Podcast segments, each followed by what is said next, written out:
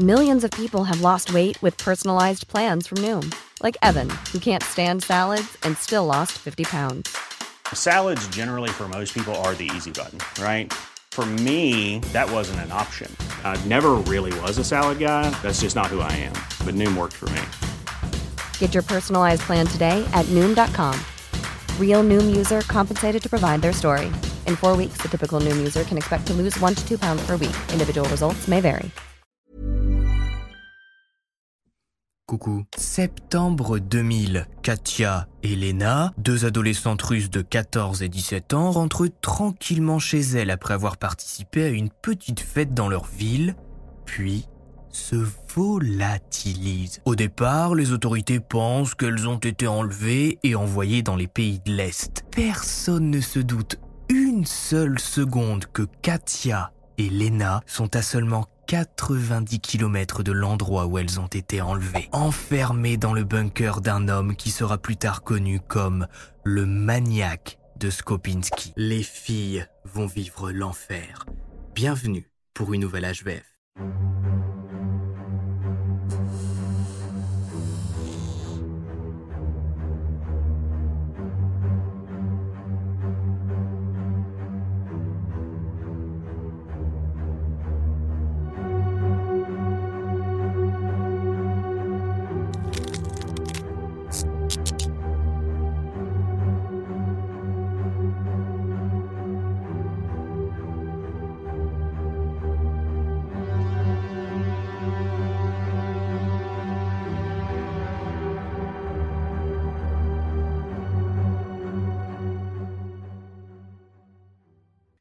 Tous, Max Guys. Aujourd'hui, on se retrouve pour une nouvelle histoire à la fois vraie et flippante dans laquelle on va parler séquestration.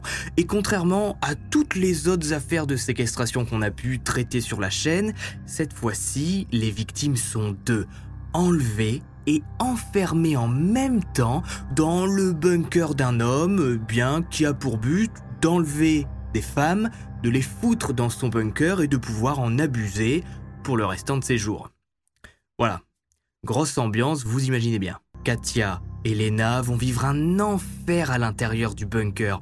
Et pour pouvoir autant que possible entrer avec elles dans ce bunker, l'HVF est bien évidemment illustré. Alors installez-vous, n'oubliez pas de vous abonner, je vous rappelle que mon livre est sorti depuis maintenant un mois, vous avez explosé les scores. Il a été dans les meilleures ventes de livres en France la semaine et même la semaine d'après de sa sortie. On a eu des ruptures de stock un peu partout. C'était super à vivre, un petit peu stressant bien sûr quand j'avais des messages de gens qui me disaient je peux pas avoir ton livre, il est nulle part. Mais maintenant il est disponible partout, dans toutes les librairies, dans toutes les boutiques. Alors merci, merci pour tous vos avis sur internet. Très content de voir que bah, le livre vous a plu. Puis pourquoi pas peut-être qu'un jour il y aura un tome 2 si cet été vous continuez à vous le procurer, qui sait? Bref, installez-vous et on est parti. Deux adolescentes volatilisées. Notre histoire prend place aujourd'hui, et pour la première fois je crois, en Russie. On voyage en 2022. On est plus précisément dans la grande ville de Ryazan, située juste ici, et qui compte à l'époque environ 500 000 habitants dans son agglomération. 500 000 habitants qui ne vont être d'aucune utilité, hein, puisque de toute façon personne ne va être témoin de l'enlèvement. Bah, les petites mamies qui guettent aux fenêtres toute la journée, elles peuvent pas être partout. Le 30 septembre 2000, la ville accueille un festival orthodoxe célébrant la foi, l'espoir et l'amour avec un grand spectacle de rue et une piste de danse en plein air. Oui, c'est cucu, mais vu ce qui arrive, profitez-en. Katia Martinova a 14 ans moment des faits et a tout fait pour pouvoir se rendre au festival. À la base, elle devait y aller avec sa grande sœur qui au dernier moment n'a pas pu se libérer pour l'accompagner. Katia a donc décidé de demander à l'une de ses amies, Lena Samokina, 17 ans, qui se dit, bon, pourquoi pas? D'après ce qu'on sait, la journée se passe tranquillement. Katia et Lena profitent du festival, dansent, participent aux activités et sur la fin de journée décident de rentrer. Problème, les bus qui quittent le festival sont blindés de monde et les adolescentes n'ont pas vraiment envie de poireauter une heure ou deux le temps d'avoir une place pour rentrer chez elles. Katia et Lena décident donc de commencer la route à pied. Le temps pourquoi pas de prendre un bus à un autre arrêt. Bref, elles se disent qu'elles verront bien. Coup de chance, alors qu'elles marchent direction chez elles, Katia et Lena sont accostées par un homme, ou plutôt une voiture. Enfin, un homme dans sa voiture qui leur propose de les raccompagner. Il y a à côté de lui sur le siège passager l'un de ses amis. Je vais pas vous mentir, Katia et Lena hésitent pas longtemps, et pour plusieurs raisons. Le conducteur a l'air d'avoir une cinquantaine d'années, dans les environs tout le monde fait du stop pour entrer, autant en profiter. Dans quelques minutes, elles seront tranquillement chez elles après cette bonne journée, et en plus c'est super, les deux inconnus dans la voiture leur proposent même quelques shots de vodka bien dosés. Ça se refuse pas. Alors que Katia et Lena acceptent volontiers les shots de vodka qui leur sont servis, les deux adolescentes commencent à se sentir bizarres. Leur vision devient floue. La tête tourne, les oreilles sifflent. Par réflexe, elles tentent de parler, de demander de l'aide mais leur corps ne réagit plus. Il est de toute façon trop tard. La drogue versée dans le shot commence à faire effet. Personne ne les a vus monter dans la voiture de Victor Mokov, que vous allez découvrir tout au long de cet HVF et qui emmène ses nouvelles captives dans son bunker aménagé. À côté de lui, sur le siège passager, ce n'est pas l'un de ses amis comme l'ont cru les adolescentes, mais une femme nommée Elena Badukina, 25 ans, qui mentalement n'est pas bien finie et qui a déjà quatre peines de prison derrière elle pour divers délits. Le jour de l'enlèvement de Katia et Lena, elle accepte d'aider Victor à les attirer dans la voiture, puis à les droguer, en échange d'être ramenée chez elle en voiture après l'enlèvement. Voilà, c'est pas la fille la plus intelligente qu'on ait vue dans une HVF. Hein. Et malheureusement, à part aider Victor à enlever les deux gamines, eh bien, elle va plus servir à grand chose. Alors au final, heureusement, vu ce qu'elle est capable de faire pour juste être ramenée chez elle en voiture. Katia Elena, complètement dans les vapes, ne remarque pas que Victor roule pendant 90 km pour entrer dans le district russe de Skopinski, une espèce de gigantesque forêt faite de petits villages et de routes désertes. À un moment, la voiture ralentit, s'engage dans un petit chemin et entre dans un garage le calvaire commence. À l'intérieur de ce petit garage rouge se cache l'accès à un petit bunker souterrain aménagé. Mais avant d'y descendre les filles, Victor va demander de l'aide à Elena pour les déshabiller et les agresser pour la toute première fois. Descendu tant bien que mal dans le bunker, Katia et Elena se réveilleront dans quelques heures, piégées dans ce bloc de béton, sous terre, sans aucune possibilité de sortie. Mais avant que l'effet du médicament s'estompe, qui est Victor Mokov, ce pervers qui a creusé lui-même sous son garage un bunker? Eh bien, l'homme a déjà frappé et le bunker a déjà été habité par une femme. Enfin, quand je dis habité, on l'a placé de force, hein, vous imaginez bien. Pourtant, Victor a toujours réussi à passer sous les radars russes le maniaque de Skopinski. Victor Mokov naît le 22 juin 1950 dans la ville de Skopin. Son enfance est plus ou moins connue. On sait surtout qu'il n'y a pas de soucis le concernant tout au long de son adolescence. Sa mère, Alisa, le décrit comme un petit gars gentil, jamais violent, sérieux à l'école et étudiant à l'université pour gérer les mines de la région. Manque de peau, au moment où il obtient son diplôme, eh bien, les mines de la région commencent à fermer une par une. Donc Victor, plutôt que de partir dans l'industrie minière, eh bien, trouve un taf dans une usine automobile et se retrouve bah, sur une chaîne d'assemblage. À l'époque, Victor vit encore chez sa mère, Alisa, qui voit bien que son fils n'arrive pas à partir du domicile familial. Les femmes, ça ne lui réussit pas. Il ne les comprend pas et n'a pas ce feeling, cette patience pour draguer, apprendre à connaître. Il est pas moche, Victor c'est un animal. Qu'on se le dise clairement, quand je dis que c'est un animal, c'est-à-dire que Victor, il veut pas faire connaissance, hein, il veut pas apprendre à connaître la personne, il voit quelqu'un qui lui plaît, il veut juste casser les lattes du lit. Voilà, c'est un petit peu romancé, mais euh, vous comprenez le personnage. Pour preuve, Victor réussit à se marier à la fin des années 70, mais divorce trois mois plus tard, sa femme ne pouvant pas suivre ses pulsions. Le bonhomme retourne donc chez sa mère. Et Victor, qui en a marre de ne pas vivre le grand amour, d'être coincé chez sa mère, n'arrivant pas à trouver son âme sœur, eh bien, il va décider de forcer le destin à sa manière. Grâce à ses études dans l'industrie minière, il va creuser et construire lui-même un bunker sous le petit garage familial qui est laissé à l'abandon depuis quelque temps. Sans que sa mère ne remarque absolument rien, Victor, équipé de sa pelle, creuse encore et encore, pendant des heures, des jours, des semaines. Il fait tout pour que son bunker soit parfaitement caché dans le décor. L'entrée se fait par le garage en lui-même. Il découpe une plaque rouge pour la recoller sur l'entrée du bunker. Une fois fermée, impossible de voir quoi que ce soit comme on le voit sur les images d'époque. Ensuite, il installe deux échelles et une seconde porte blindée, ou plutôt une petite trappe qui permet d'accéder au bunker. Sous terre et dans ce béton, Victor aménage sa petite pièce. Il place quelques meubles ici et là pour du rangement, branche une télé et en quelques semaines son bunker est prêt. Victor le sait et il se le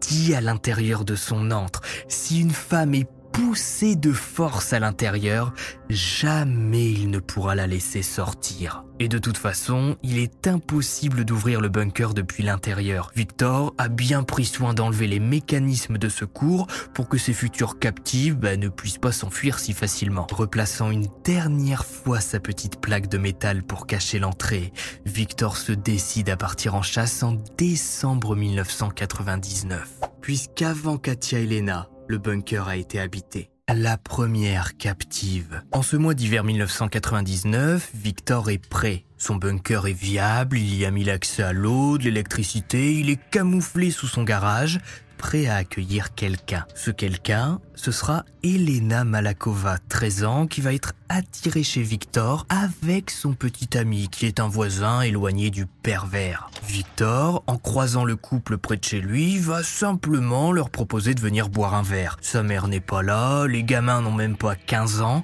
le moment parfait et la cible idéale. Dans le salon de Victor, le très jeune couple boit un petit peu et il discute avec le sympathique voisin plusieurs heures avant de quitter le domicile, pas mal alcoolisé pour leur âge. Victor en profite, attrape un objet lourd avant de partir et se met à suivre discrètement le couple jusqu'au moment où ils se séparent pour que chacun rentre chez soi. Elena embrasse son petit ami et part dans une autre direction. En pleine soirée, dans l'hiver russe, Elena ne remarque pas que le sympathique voisin la suit discrètement arme en main. Alors qu'elle se presse pour entrer, l'adolescente sent alors un souffle derrière elle, un geste brusque, un bras qui se lève puis un choc sur sa tête. C'est le trou noir. Elena s'effondre par terre. Victor vient d'assommer sa toute première victime sans que personne ne voit rien. Par chance, il n'est pas très loin de chez lui et peut la ramener dans son bunker sans que personne ne lui pose de questions. Victor ouvre la plaque, sa victime toujours inconsciente et descend Elena dans son antre avant de repartir rapidement, histoire que sa mère ne lui pose pas trop de questions gênantes si elle est de retour. Quelques heures plus tard, Elena se réveille, seule, au milieu de la pièce. Elle n'a aucune idée de l'endroit où elle se trouve, ni de ce qu'il s'est passé. Pas de fenêtre, pas de bruit. Rien. Elle est là entre ces quatre murs de béton. La seule ouverture qu'elle voit, c'est cette petite trappe fermée qu'il est impossible d'ouvrir. Après plusieurs heures seule à l'intérieur du bunker, l'adolescente entend un bruit, recule de plusieurs pas et voit alors Victor qui ouvre la trappe l'enfer débute. Victor, complètement pris dans son scénario pervers, va expliquer très calmement à Elena qu'elle n'a pas à paniquer, elle n'a pas à avoir peur si elle est dans le bunker, c'est juste parce qu'il voulait avoir accès à une femme, et ben euh, quand il en a envie.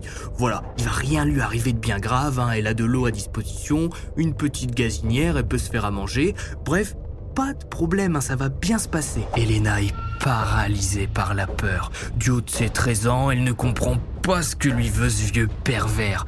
Pendant deux semaines, Victor va abuser d'elle, la privant de nourriture régulièrement pour être sûr qu'elle ne se débatte pas trop pour obtenir sa récompense. Mais un jour, alors que Victor quitte le bunker, Elena n'entend pas le bruit habituel, celui qui indique eh bien que la porte a bien été loquée. Après quelques minutes d'hésitation, elle s'avance et pousse la petite trappe qui s'ouvre. Arrivée dans le petit réduit, la jeune fille de 13 ans se retrouve face à une échelle qu'elle grimpe rapidement et pousse la seconde porte en béton que bah, Victor n'a pas jugé utile de fermer puisqu'il pensait avoir verrouillé la seconde qui permet d'entrer dans le bunker. Elena traverse la propriété du pervers et part après deux semaines d'enfer, elle est enfin libre. Mais si on a assez peu de détails concernant la séquestration d'Elena qui avait 13 ans au moment des faits, je le rappelle, hein, c'est important, c'est parce que la gamine, lorsqu'elle s'enfuit du bunker, rentre chez elle après ces deux semaines et ne dit rien à ses parents. Elle ne parle pas de son calvaire, du garage, du bunker de Victor Mokov, bah, de peur que personne ne la croit et surtout d'être jugée parce que certaines personnes dans le village à l'époque disaient d'elle qu'elle avait des mœurs légères. Donc elle s'est dit je vais pas accuser Victor, lui qui est si bien vu dans le village comme le fils à maman, l'homme fort qui travaille à l'usine et qui aide sa mère à entretenir la maison. Elena Malakova, connaissant bien la mentalité de l'époque, décide donc de ne rien dire et de quitter rapidement le coin de Scopins pour ne plus jamais mais recroiser Victor. Neuf mois plus tard, Katia et Elena sont enlevées à leur tour. Et contrairement à Elena qui a déjà vécu deux horribles semaines dans le bunker, le calvaire de Katia et Lena va durer des années. La vie dans le bunker. Le 1er octobre 2000, Katia et Lena se réveillent pour la première fois dans le bunker, complètement paniqués et ne se souvenant de quasiment rien. Au même moment, les familles des disparus avertissent les autorités qui se décident à commencer un petit peu les recherches. Katia et Lena n'ont pas le profil de fugueuse, donc on essaye de chercher des pistes des témoins. Mais les enquêteurs disent tout de suite aux familles que bon, ils vont chercher, ils vont faire en sorte d'essayer de trouver quelque chose, mais selon eux, dans 99% des cas, les enfants ne sont jamais retrouvés. C'est leurs chiffres, hein. à mon avis, c'est pas vraiment les chiffres officiels. Alors que les autorités lâchent rapidement l'affaire faute de témoins et de pistes à suivre, l'enfer débute pour les deux adolescentes. Dans un premier temps, Victor leur rend visite et explique la situation. Vous êtes maintenant mes prisonnières, mes femmes, mes esclaves. Aucune femme n'a jamais voulu de moi, mais vous, vous n'aurez pas le choix. Apportant en même temps de la nourriture et de l'eau, Victor essaie d'en apprendre plus sur ses captives qui le prennent à raison pour un cinglé. Katia et Lena n'ont qu'une seule chose en tête à ce moment-là, sortir de ce trou à rats. Mais Victor s'impose rapidement. Si Katia et Lena refusent ses avances, elles sont violemment battues à coups de barre de fer. La lumière leur est coupée, elles sont privées d'eau et de nourriture. Une fois, Victor va même dans un énième coup de rage balancer un fumigène dans le bunker. Par chance, Katia et Lena réussiront à gérer leur respiration pour ne pas finir asphyxiées. Et rapidement, la routine va se en place. Contrairement à d'autres affaires de séquestration, les deux adolescentes n'ont pas du tout le droit d'avoir accès à la maison de Victor, ou en tout cas pas pour le moment. Katia et Lena se font elles-mêmes à manger avec la petite gazinière que Victor a gentiment mis à disposition de ses captives. Captives qui vont bien évidemment discuter pendant des heures et des heures pour trouver une faille dans le mécanisme. Comment s'enfuir du bunker? Sauter à deux sur Victor? L'assommer? Impossible, la pièce est trop petite. Victor est un homme adulte d'une cinquantaine d'années. Il est bien trop fort pour elle. La moindre tentative de rébellion se solderait par des jours et des jours de torture mentale et physique. Lena dira Nous n'étions pas si effrayés par ces menaces de violence. On ne pensait pas qu'il puisse nous tuer à main nue. Mais il avait menacé de nous laisser mourir de faim de juste nous laisser pendant dix jours revenir et trouver nos deux corps. Et quand vous êtes désespéré pour manger et boire, vous feriez n'importe quoi. Hey, I'm Ryan Reynolds. At Mint Mobile, we like to do the opposite of what Big Wireless does. They charge you a lot, we charge you a little. So naturally, when they announced they'd be raising their prices due to inflation, we decided to deflate our prices due to not hating you. That's right. We're cutting the price of Mint Unlimited from $30 a month to just $15 a month. Give it a try at mintmobile.com slash switch. $45 upfront for three months plus taxes and fees. Promote for new customers for limited time. Unlimited more than 40 gigabytes per month. Slows. Full terms at mintmobile.com. Et les mois vont passer. L'hiver va s'installer en Russie et Enfermées sous terre, Lena et Katia crèvent de froid sans chauffage. Plusieurs fois, elles dorment l'une contre l'autre pour ne pas mourir congelées. Depuis leur arrivée, le bunker s'est d'ailleurs amélioré. Victor, pour remercier Katia et Lena de se laisser faire, apporte régulièrement un peu d'écho, des posters, des livres, des cassettes à regarder sur le poste de télé. Ah bah c'est carrément la belle vie, hein, le grand rêve russe. Merci Victor. Lena va apprendre l'anglais dans le bunker. Les deux ados vont faire des mots croisés, dessiner, nettoyer tant bien que mal leur prison qui ne dispose bien évidemment pas de toilette. Un simple seau est placé dans le coin de la pièce et Victor vient le vider de temps en temps. Mais dans tout ça, on parle de séquestration et d'abus. Pensez-vous que Victor, lorsqu'il abuse de ses captifs, se protège? Pas du tout. Dans le bunker, Katia, traumatisée par la situation, n'aura jamais les effets de la puberté à l'intérieur. Pas de boutons, de poitrine, de règles. Pour Lena, qui a 17 ans, la situation est bien plus compliquée. Elle dira ⁇ J'avais tellement peur de tomber enceinte dès le début parce qu'il ne prenait aucune précaution. Je lui ai demandé, je l'ai supplié d'utiliser des préservatifs ou de me donner la pilule, de juste faire quelque chose pour éviter que ça arrive. Mais il a catégoriquement refusé. Au final, bien sûr que c'est arrivé et plus d'une fois. Au début de l'année 2001, Lena sent que quelque chose se passe. Son corps change, elle se sent bizarre, à des nausées. Au fil des mois, son ventre gonfle. Et vu ce qu'elle mange dans le bunker, c'est pas ça qui l'a fait grossir. Lena est enceinte. Pour la première fois, les filles voient un espoir de pouvoir s'échapper. Victor ne va quand même pas la laisser accoucher dans cette cellule crasseuse quand même. Si si, et pour que tout se passe bien, Victor va même donner aux deux filles eh un livre sur l'accouchement, leur disant voilà, vous lisez le bouquin, et puis accoucher, ça doit pas être bien compliqué, hein. tu t'allonges, tu fous les deux jambes en l'air, tu pousses un bon coup, le gamin il sort, pas besoin d'hôpital et tout le toin-toin. Alors par chance, le 6 novembre 2001, Lena accouche plus ou moins facilement grâce à Katia qui l'aide pendant l'acte. Le bébé est un garçon. Tout de suite, Victor le prend dans ses bras et quitte le bunker. Lena et Katia ne reverront plus jamais le petit garçon qui sera abandonné sur le porche d'une maison. En fin d'année 2002, Lena tombe de nouveau enceinte et accouche une fois de plus dans le bunker le 6 juin 2003. Cette fois, elle réussit à convaincre Victor de garder le bébé près d'elle. L'enfant va vivre avec sa mère et Katia 4 mois dans le bunker avant de tomber malade à cause du froid et de l'humidité de la pièce. L'hygiène dans le bunker est un enfer. Les filles fument pour faire passer leur crise de panique. Le seau qui sert de toilette est très peu vidé. Bref, le bébé tombe malade au point que Lena va supplier Victor de l'emmener voir un docteur. C'est à ce moment-là que Katia et Lena ont une idée. Bien sûr que Victor ne les laissera jamais accompagner le bébé au médecin, mais si l'enfant peut sortir, il peut transporter un message. Lena va placer un petit papier dans les vêtements de son enfant en priant pour que le médecin l'examine de près et voit son appel à l'aide. Katia raconte, il est venu et a pris le bébé, et le jour suivant, il est revenu et nous a dit Je suis pas stupide, je leur ai pas donné le bébé dans les mêmes vêtements dans lesquels vous l'aviez mis. Donc c'était évident. Il avait changé les vêtements du bébé avant de l'emmener où que ce soit. Ce où que ce soit, c'est de nouveau le porche d'une maison. Le bébé, comme son frère avant lui, va être abandonné toute tentative d'évasion échoue. Enfin, c'est pas vraiment des tentatives d'évasion, mais plutôt toute tentative de communiquer avec l'extérieur échoue. Victor fait en sorte de tout filtrer.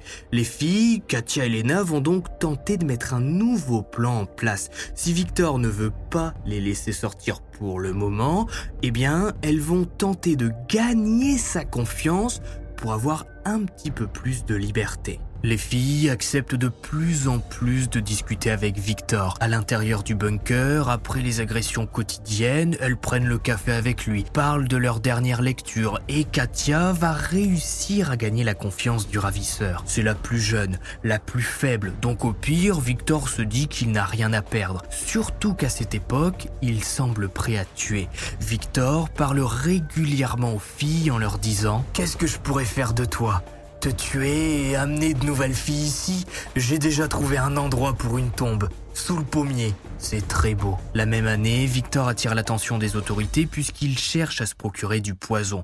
Mais personne ne viendra lui poser de questions. Victor, je le répète, c'est le type gentil qui vit avec sa mère et qui ne pose de problème à personne. Mais le plan des filles pour gagner la confiance de Victor fonctionne. Après deux ans et demi enfermé dans le bunker, sans lumière du jour, sans air frais, Katia est autorisée à suivre Victor dehors. Pour la première fois depuis septembre 2000, elle respire, sent le vent, voit les arbres et le ciel, mais la liberté est de courte durée. Au fil des jours, les sorties se font de plus en plus régulières. Elle a le droit de faire le tour de la propriété, accrochée par une chaîne pour être sûre qu'elle ne parte pas en courant. Victor promène Katia comme un animal, en laisse, pour l'humilier et la briser psychologiquement. Il l'emmènera même dans sa propre chambre, dans la maison de sa mère pour l'agresser. Non, parce que depuis le début, je ne parle plus de Alice ou Alice, je sais plus comment ça se prononce en russe, la mère de Victor, qui vit toujours avec lui au moment des faits.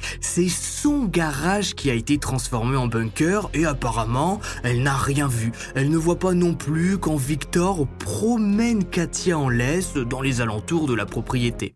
Enfin, je pense plutôt qu'elle ne veut pas voir. Et pire, Victor va même héberger chez lui une étudiante dans le seul but de réussir à la foutre dans le bunker. Cette étudiante, elle s'appelle Alena et va être la clé de notre histoire. Alors oui, entre Lena, Alena et Elena, il faut un petit peu se concentrer. La découverte du bunker. Alena débarque chez Victor Mokov après avoir vu une petite annonce en ville disant que l'homme proposait une chambre pour étudiante chez lui à bon prix et en échange de tâches ménagères.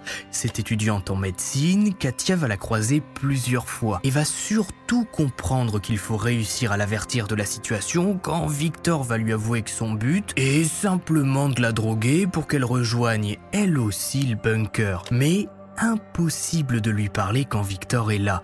Katia et Lena ont alors un plan. On a écrit un mot. Ça devait être petit, mais en même temps, ça devait contenir beaucoup d'informations. En premier, on a mis nos noms, nos adresses, où nous étions maintenant et la date de notre disparition. On demandait de l'aide. Sur ce papier, il est écrit Un joli, on ne connaît pas ton prénom, mais on espère que tu peux nous aider. Tu es notre seule chance de salut. Nous savons que tu loues une chambre dans la maison de Victor, mais tu n'as aucune idée du genre de personne qu'il est.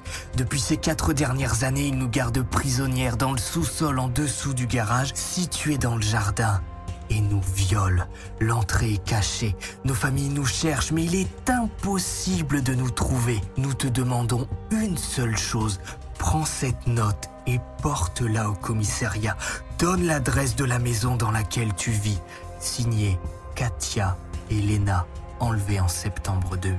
Pendant une énième sortie du bunker avec Victor, Katia va réussir à cacher la note dans ses cheveux et à la glisser dans un étui à cassette dans la chambre d'Alena. Elle va réussir à aller dans cette chambre en l'absence d'Alena et sans Victor, en prétextant qu'elle voulait juste prendre un CD pour écouter de la musique dans le bunker. Et le mot va être tellement bien caché que la locataire ne va pas le trouver en fait. Puisque vu que Katia met le mot dans une, espèce de boîte à cassette, il faudrait qu'Alena, quand elle va dans sa chambre, qu'elle ait envie d'écouter comme par hasard cette cassette pour qu'elle tombe sur le mot.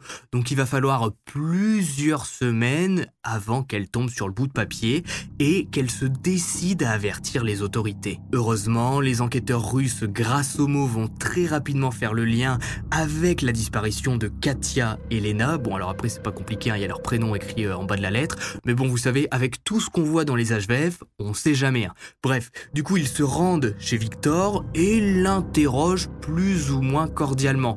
C'est assez marrant parce qu'en fait, dans les rapports d'époque, on voit au début que Victor nie complètement les faits et d'un coup, il avoue tout. Il dit où est le bunker et il dit bah, où sont planquées les filles. Entre nous, je pense qu'il a un petit peu été aidé de quelques coups de pince électrique. Le 4 mai 2004, les enquêteurs russes débarquent sur la propriété de Viktor Mokov, qui va gentiment les mener jusqu'au bunker et l'ouvrir lui-même. Tout le sauvetage a été filmé et diffusé dans divers reportages par la suite. On y voit les enquêteurs russes entrer dans le bunker, ouvrir la minuscule trappe qui mène à la cache et demander aux filles si elles vont bien. À 17h30 ce 4 mai, le calvaire de Katia Martinova et Lena Samokina prend fin après quasiment 4 ans enfermés dans un bunker. Victor et sa mère sont arrêtés. Katia reviendra sur sa libération en disant Quand mes parents sont arrivés, ma mère a couru vers moi et j'ai couru vers elle. Enfin, Du mieux que j'ai pu, bien sûr. Je pouvais à peine marcher en fait. Je crois que j'avais toujours mes chaussons aux pieds. On a échangé un long câlin et beaucoup de larmes. Et depuis ce jour, je célèbre le 4 mai comme mon second anniversaire. On reparlera de Katia et Lena et de leur vie après la libération, après le procès de Victor. D'ailleurs, bah, quelle va être sa ligne de défense? Que va dire sa mère? Est-ce que la petite dame va continuer à dire euh, qu'elle ne savait rien? Après son arrestation, Victor va passer un examen psychiatrique pour savoir s'il est bon pour être interné en hôpital ou enfermé en prison. Le bonhomme sera déclaré totalement sain d'esprit et apte à assumer ses actes devant un tribunal. Victor déclara pour sa défense Je voulais avoir le plus d'enfants possible. Je voulais juste augmenter la croissance démographique de Russie et vu qu'aucune femme ne voulait de moi, j'ai dû employer la manière forte. Plus que forte, hein, la manière. Un foutre deux gamines, quatre ans dans un bunker, c'est radical. Pendant son procès, Victor va essayer de s'en sortir, d'embellir la situation en expliquant que bon, les filles étaient pas si mal traitées, il leur donnait des petits gâteaux, des fraises, du lait, de l'eau pour compenser la séquestration. Ça s'équilibre du coup, non? Bien évidemment, la justice va reconnaître Victor Mokov coupable d'enlèvement, de séquestration et d'agression. Il est condamné à 17 ans de prison. Oui, 17 ans. Alors, je suis pas expert en justice russe, c'est d'ailleurs la première HVF qu'on fait en Russie sur la chaîne, je crois bien, mais 17 ans, ça me paraît quand même sacrément peu. Hein. Sachant que Victor est jugé en 2005, je vous laisse faire le calcul, on en parle juste après. Mais en attendant, sa complice Elena Badukina est elle aussi arrêtée et jugée. Sa défense est simple, elle voulait juste que Victor la ramène chez elle, donc bah elle a accepté de l'aider. Bon, les juges voient bien que c'est pas le couteau le plus affûté du tiroir et la condamnent à 5 ans de prison. La mère de Victor, quant à elle, sera libérée après le procès. Aucune charge ne sera retenue contre elle. Alors que de toute façon, et quoi qu'on dise, c'est impossible qu'elle n'ait rien vu. Mais bon, il est de toute façon trop tard pour lui poser des questions puisqu'Alicia Mokov est décédée en 2014 à l'âge de 90 ans. Et du coup, notre Victor qui est condamné à 17 ans de prison en 2005, où est-ce qu'il est aujourd'hui? Eh bien, Victor Mokov est totalement libre, sorti de prison après 16 ans et 10 mois le 3 mars 2021. Il est simplement banni de tout événement de grande envergure pour lui éviter de croiser des jeunes femmes et il n'a pas le droit de se balader la nuit ni de quitter le district sans permission. Victor a par la suite refait parler de lui en participant à un reportage racontant l'histoire de Lena et Katia. On le voit souriant et parlant de sa vie, de pourquoi il a fait tout ça et de son avis sur les femmes russes. Ça va, ses 17 ans de prison, ça a pas trop l'air de l'avoir traumatisé. Bien sûr, le reportage va choquer l'opinion publique russe et la présentatrice, Ksenia Sochak, expliquera sa démarche d'aller interviewer Victor en disant qu'elle voulait simplement tenter de comprendre le mal. De leur côté, Lena et Katia ont tant bien que mal essayé de reprendre leur vie en main. Lena s'est mariée trois fois, a eu deux enfants et n'a jamais revu les bébés nés de relations qu'elle a eues avec Victor. Elle refuse de toute façon d'avoir contact avec eux. Katia de son côté est plus discrète sur sa nouvelle vie. Elle s'est mariée deux fois et a eu deux enfants. Les deux femmes ont accepté de revenir sur les lieux de la séquestration et même d'entrer dans le bunker pour surmonter le traumatisme et se dire qu'enfin, elles sont libres, qu'elles peuvent elles-mêmes sortir du bunker sans avoir besoin d'être libérées par quiconque. Lena dira je ne veux pas dire que je suis une victime de tout ça. Je ne le ressens pas comme ça. Même quand j'étais réellement la victime. Vous ne devriez jamais vous dire que vous êtes une victime. Vous ne devriez jamais vous permettre vous-même d'être une victime. Oh, je suis une victime. Non, vous n'êtes pas obligé d'être une victime. Et je ne veux pas en être une. Tristement, c'est ainsi que se termine l'histoire de Katia et Lena, séquestrées 4 ans dans un bunker par Viktor Mokov, dit le maniaque de Skopinski, qui est aujourd'hui totalement libre.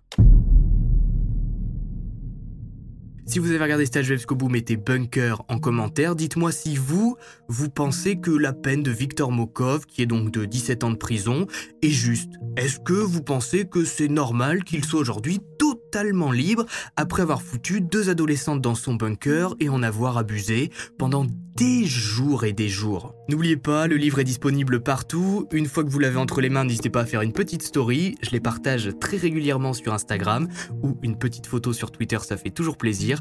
C'était Max Guys. Normalement, on se retrouve vendredi prochain à 18h si je profite pas trop du soleil, mais ça devrait le faire. Bref, à bientôt. Enfin, à bientôt. À la semaine prochaine, je pense. Bye.